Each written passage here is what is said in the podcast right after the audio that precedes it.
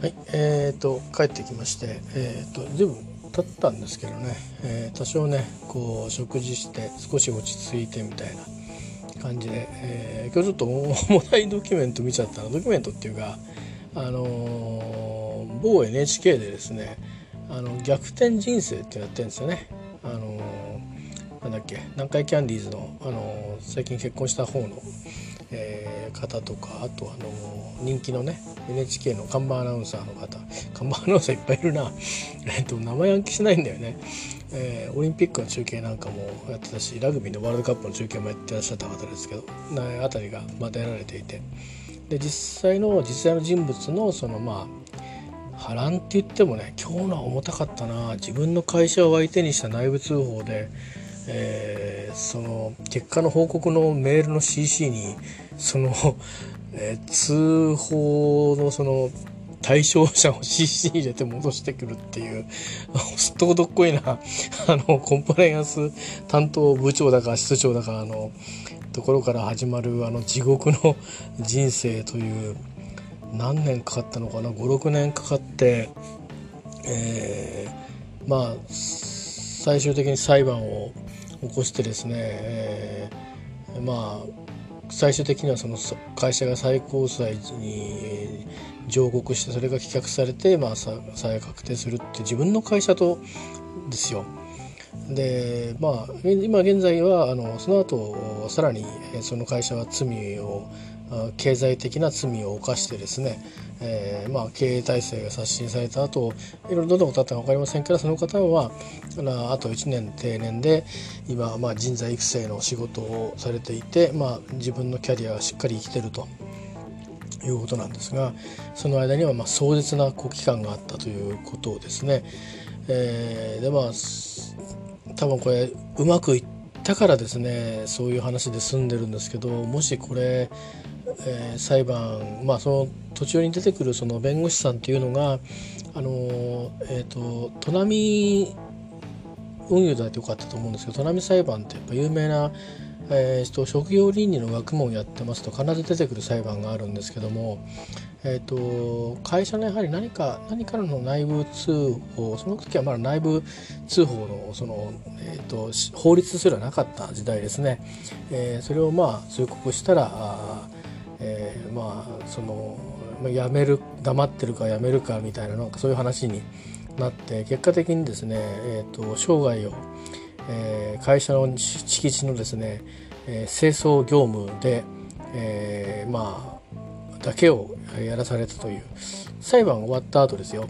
えー普通だったらこう元の仕事に戻しそうなもんじゃないですか。それをそこに戻さずにそういう仕事にしてたんですね、えーでまあ退職金1500万っていうの有名ななんかニュースになってましたけど要はエリアの草むしりをこうしてっていう。別にそれ自体は別に悪くないですよ。でももともと採用された職種がそうではないわけだったんですね。でしかも裁判でその方は勝ったんですけどまあそういう扱いをされてまあ会社としてみるとまあその社員がいること自体がまあもう会社にとってみれば面白くないわけですね。まあ、そんなようなことで、まあ、こんなのもあの、えー職業倫理っていう学問が最近確立していまして、えー、といくつかあるんですよ。そういううと、えーいわゆる内部統制というかねあのその、えーガバナンスとかよく言いますけどそれ上の問題の話とかそれからあとまあそれにもかかりますけど財産権といって特許とかそういったもの管理の話だとか、えー、とあとはそもそもあのものを作っていく時にですね、えーそういった権利とかいろんなものをこう悪えー無断借用することがいけないことだと知りつつそれをしっかりと調べなかったあっていう場合ともうそういうことを調べなきゃいけないってことを知らないでっていうか知らせないでそういう教育もしないでやること自体もいけないんですよみたいなことが、まあ、そういった数々のあのまあは洗礼ですね、えーいろんな方の犠牲をもとに、まあ、学問としても成立していてでただそれっていうのは、まあ、あの現在進行形の学問なところがあって、えー結局人間のやるしでかすことなのでこの悪とこの合法の境目っていうのは常にせめぎ合ってるんですよね。えー、ですからあのよく2年ぐらい前ですか3年ぐらい前ですかちょっと私たち私はあの私たちじゃない私のもう年齢をね重ねてきましたんで時間軸がどうも随分とあの適当に伸びたり短くなったりするんですけど飛ばしなんて言っていわゆるタクスタクスヘイブンいわゆるそのまあえー、トンネル会社みたいなですねあのその無税の会社の方に、えー、利益を付け替えるようなことをして、えー、まあ、税金をこの内国にですね、えー、支払うことをこう、まあ、逃れるって言い方が正しいかどうかちょっとわからないんですけど回避するというね、えー、まあそんなような、まあ、そのためにそのタク成分を持ってる会社っていうか国は潤うわけですけども、えー、まあそういうようなことだとかいろいろあります。あの職業者倫理っていうのもあるんですけどとりわけ技術者倫理として何で取り上げられるかというと,、えーと、技術というもの自体がすごく世の中からこう見えないように見えないようにこう進化してってるわけですよね。ってた時にその細かいその中に仕上がってる部品もそうだし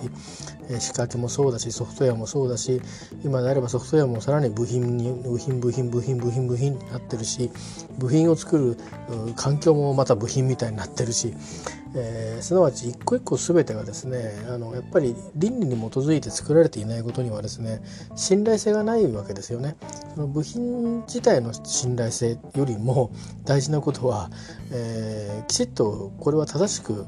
動くことをきっちりと確認してする手順を踏んで作られていたのかとかその手順とは何であるのかってことをしっかりと検証したのかとか、えー、いうことやそれからそういったそのえー、その技術は適正に、えー、自社で独立に開発されたものなのかあるいは契約に基づいてパテントを買って取り入れ込んだものなのかとかっていうそういう、えー、今日私が見たドキュメントのようなですねそのドキュメントでは確か人材の引き抜きをしてたのかな。まあそういう人材の引き抜きなんかもですからあの場合によっては、えー、まあその生産をしていく上でのですね相手側の秘密をこうそのまま丸ごと持っていくことになりますんで、えー、問題になることがあるわけなんですけどもまあそんなようなドキュメントですね、えー、ちょっと見ておりました。なかなかですね、あのここはね非常に悩ましいところ悩ましいというかあの見て言ってしまえばねこんな1時間程度の番組でこう済んじゃうんですけど実際これやってみるって大変でそのさっきで何でかかってたかっていうとその砺波事件のですね、えー、裁判を担当した裁判の方にその2審はですよ1審で負けちゃうんですよ。なんか裁判官多分ねその会社の方はねいくらかねなんかね弱みを握ら握ったかねつかましたんですきっとね言ってませんでしたけど若い案を裁判官こぞって提示して知らねえからなって言って断ったらって奥さんに囁いて出てくったっていうそんな裁判官いるのかよっていうまあ小さいあたりだっているんですかね。ちょっと信じがたかったですけどね。なんかむしろその裁判官全部名前挙げつらってあの あの叩き落とした方がいいんじゃないかと思いましたけども。いや本当にあのそういう、えー、ことなんですよね。ただまあそこで2つこうも思うわけですよね。実際に私なんかもこう、まあ、安い正義感で動きがちなところがあってまあそのせいで、うん、そうだな左遷みたいなことをさせられたっていう今がそうだって言われるとそれは大そうだったのかって あの鈍感だろお前っていうのはあるかもしれないんですけどあの、まあ、それはまあそれとしてね 本当だったとしてもそうだとしてもあのなんだろうなうん難しいなと思いますよね実際に。あの要は要はその、まあ、ブラフでねあのはったりでね何、うん、かあったら言っちゃうよっていう ことはありますけど、えー、でも実際にね言うとなるとねそれはそれであのー、本当に本当にですよ本当に誰が言ったか伝わってこないかっていうとそこはね結構微妙だと思いますよ。内容によると思いますね。そんな気がしますなんか、えー、なだからちょっと怖いですよね、えー、身分処遇を守りますって言うけどそれはことと次第によるっていう覚悟が隠れてるような気がしてね、えー、だからそのそういう意味であのその方は結果的に良かったなっていうふうに見てて正直思いました。あの安易にそのなんだろういや素晴らしいよかったって言って拍手を送るような気持ちには正直になれなかった。あのご家族の方もすごく大変だったろうしそういう意味でサポートをしたことに対してはもう本当に尊敬に値すると思いますけどで戦ったご本人もあのすごいなと思いますよね。私なんて単なるねあの移動で数百万こう減給になっただけで、えー、ねあのがっくりきてるわけですからね。そんなもんどこじゃないわけですよ。えー、要は昔で言うその何ですかね。えーと、それこそ最終的にはなんとか君なんとか君試験みたいな。の入社試験問題みたいのももう50近くなって延々解かされるみたいなそういう嫌がらせを受けてるわけですよね。参りましたね。やめますと。要はそういうふうに持っていくようなあ感じな世界にはドラマだったんですけどね。でも実際にはあるんだと思いますよ。会社は別の話とするとあのちょっと前まで話題になってましたけど今どうしたのかな？あの、ま、研修室っていうのがあるんですね。で全員そこに行くんですよ。でそこは毎日毎日何か研修受けるのが仕事の部屋でで毎日研修受けるんですね。で研修レポートを書くと。でレポート書いたら失礼しますと帰っていくと。とかある時に時々はその資格のなんか取らなきゃいけなくて。資格取らないとちゃんと取らなきゃダメじゃないかみたいな。やめさせるぞみたいなそういうとこがですねあの私も大変よく使ってる製品を作ってる。今は同じ同じ体質の会社かどうか分かりませんが。そういうメーカーが。まあ今はメーカーなのかな。映画会社もやってるしよく分かんないけど、えー、どういう今構造になってるのか分かりませんけど、えー、このこの10年ぐらいはにわかにやたらその会社の商品を私はやたら使ってるんですけど、えー、そういう会社なんかもそんなことをして、えーまあそれ嫌がらせにならないわけですよね。さっきみたいにね。個人を攻撃したわけじゃないから。研修するという仕事を与えてるわけですからね。人材開発、えー、ですからその何というかですねあのまあどどっちがいいのっていうの比較するとどっちもどっちなんですけどね。その海外の会社みたいに。日本ではホワイトカラーでもあの海外の会社の場合はもう荷物が全部まとめられて表にボンとやっててお疲れ様でおしまい。お疲れ様もないのかな。あなたはこれこれ近々でおしまいですって出てるとかいう話を聞きますよね。それからあと本当の本国であればレイオフって言って、えー、まあ仕事がなくなってると。で大体ユニオンがある場合だったら組合の方に行くと組合がそういう意味であの本当の意味のあの組合なんですよねだからちゃんとそのじゃあいくらかその毎月ご飯とか食べというと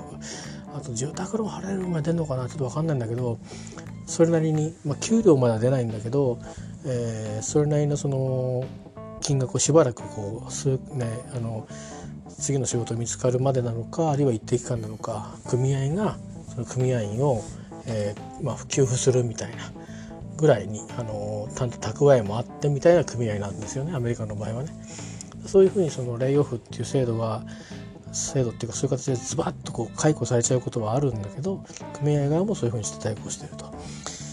で日本の場合はあの一応組合側にもそういうう組合自体を守るお金はあるとが多いと思うんですけど多分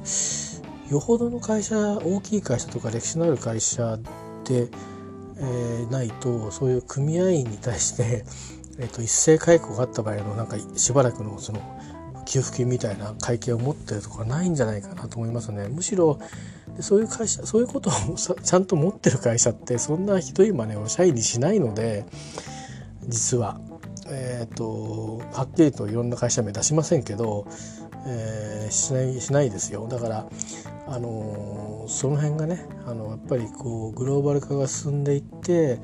えー、会社の事業がこういろいろね今まで成功してきたパターンがうまくいかなくなったりとか、えー、した場合にこう伸ばそうとしてる時はやっぱ人がいる。ですけど、えー、ですしその整理整理をする人を整理する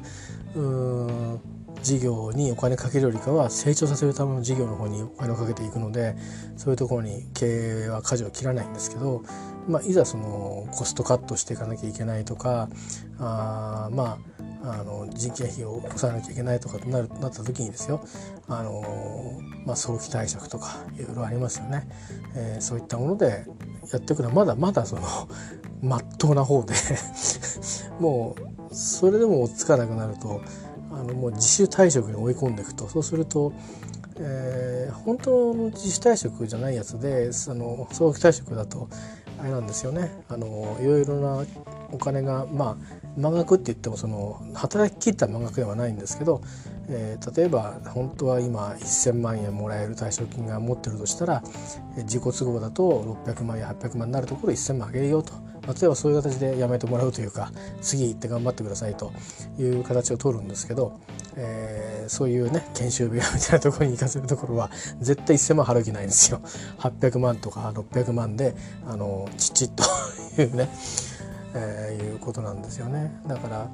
あのー、そこら辺がすごく日本の場合は、まあ、なかなか難しいところに来てますよね。あのアメリカ型のレイオフされるのも困るっちゃ困るけど、まあ、嫌がらせをしてこう 後味悪くこう消えていかなきゃいけないというところでね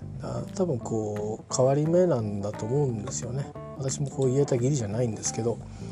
えー、私の世代がちょうどこう裸駅になる要はベビーブーマー段階の次のでかい人口を持っている世代なのでまああの企業経営を圧迫しがちな世代でもありますよね。で特に、まあ、もうこれぐらいの年になってきて、えー、まあいわゆる経営幹部になっていない人材でしかも技術者でもない、えー、からパテントを、まあ、なんか作ったとかなんかそういうような特殊な人材でない場合ですよね、えー、はあのまあ、正直言ったらあのコストの重荷になるということになりますんでね。それでもその体力のある会社はいいですし、えー、だからむしろあのこういう時に思うのはあのだ私が本来その 大きな会社に入りたくなかった理由はそこで結果的にあの最後はこう歯車みたいに見なされて好きなようにこう集団で見られちゃうっていうところがあの我慢ならなかったので小さい会社小さい会社っていうふうに選んでい、ったんですね。もともとはあのえっ、ー、とまあ実は大学に残るっていうか大学に就職するっていう選択肢もあの用意してくれていたんですよ。えーまあ、学部の名前は出しませんけど、えー、それはあの割と割と本気ですよ。あのえーと、そのご担当の方だけじゃなくそこのまあ、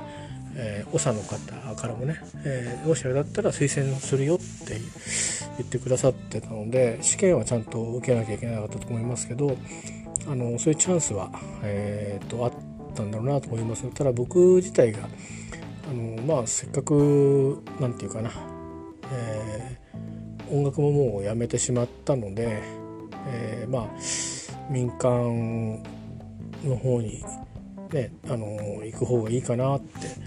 こうまあぼんやり思ってたんですね。でもしもし民間で変な話でね言い方としては失礼で民間でどこももし使ってくれなかったらすいませんお願いしますみたいなやばい言い方をしてたんですけどまあその後も数年間をいろいろなんかなんか縁があって、まあ、お付き合いがあったんですけどね、まあ、共通の友達との関係が切れちゃった後からまあご縁が、まあ切れたっていう感じになりましたけども。まあ今でもそういう意味では多分そのそこのあの職場の人たちってまだいらっしゃる方がどれぐらいいるかちょっと微妙ですけどね。もう定年されちゃった方が多いんじゃないかなとか思いますし一番上のその方々だった方は体感されてる方も多いと思うんですけど、えー、まあまああのそういうようなあのことも、えー、あったんでそういうとこだと本当に中であのアルバイトをしていて分かったんですけど一人一人こうしっかり何て言うかな責任持った仕事もしてるし人の名前でこう仕事してる感じが良かったんですよね。もちろんこう序列あるんですよ。あのなん主任下級とかなんとかとかやっぱりあってそれは給料とか仕事のその指揮命令命令する立場にいるとか、えーね、例えば同じ、うん、年齢でも使われる立場にのままとか、えー、なんかの会議のねについていけいけないとか、まあ、そういうところでこう微妙にそのその後学校の中で移動がありますからね。学部を移動回ってとか。で、ね、学部学校の中でもいろんな部門があるんででかい大学になりますとね、えー、ファイナンスをやってるとこもあれば。ででそういういろんな一つの会社みたいなもんなんですよ言ってみれば、まあ、よくねあの某某あの N 大が 一時期ねちょっとあの某フットボールのこといろいろあった時にねなんかそう体制体制をどうのこうのなんつって内部事情誰がばらしたのかよく分かりませんけど、ね、この人が飛んでなんてなんかまあヤクザのねなんかあの雑誌みたいな感じで 書いてましたけど、まあ、どこの大学も大きい私学は大体会社みたいになってるんですね。でまあそういうことはあるんですけどでもまあそうは言ってもね結構こうまあ何て言うかな人間っぽい人たちが多いんですよね。要はあのほらそれなりの大学の外からもちろん入ってくる人もいるんですよ。あのいるんですけど大概はま卒業生でで、まあ、なんならみんな国家公務員の一種受けるよっていう人たちそのクラスの人たちばかりが周りにいるわけですよ。当然そっちの方に行くような人材であっておかしくない人たちなんだけどもあのまあ、えー、買って知ったる我が家で、えー、仕事があるならばとねましてはお膝元、えーまあ、母校愛が強ければなおのことね、えー、まあそこで働きたいと思う自然なことでそれなりのキャパあのキャパっていうかな数も雇うので1人2人ってわけじゃなくてまあそれでもまあそんな100人とか雇わないか当時はねだと思いますけど多分何十人ぐらいだったと思いますけどまああのー、そういうねチャンスも実はあったんですよね。今思うとなんか僕はちょっと間違ったのかもしれないなと思うんですけど、えー、小さいとこ小さいとこ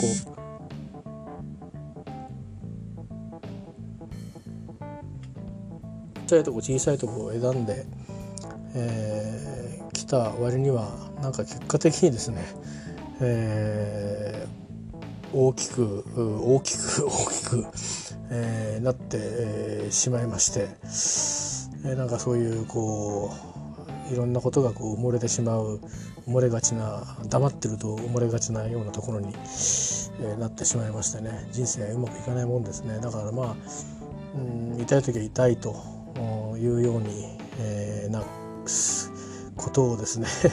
みっともなくもこう言ってるようなことなわけですね。えー、まああのそんなことでございまして、えー、まあドキュメンタリーはね、えー、あれバラエティで見ちゃうとねやっぱり受けか受け止め方によって違うけどでも、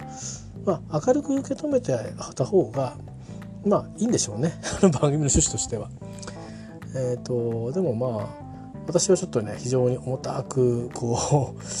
受け止めましたね。生々しく。まだまだ一応ねあの出戦場からは一歩下がりましたけど現役で働いてますし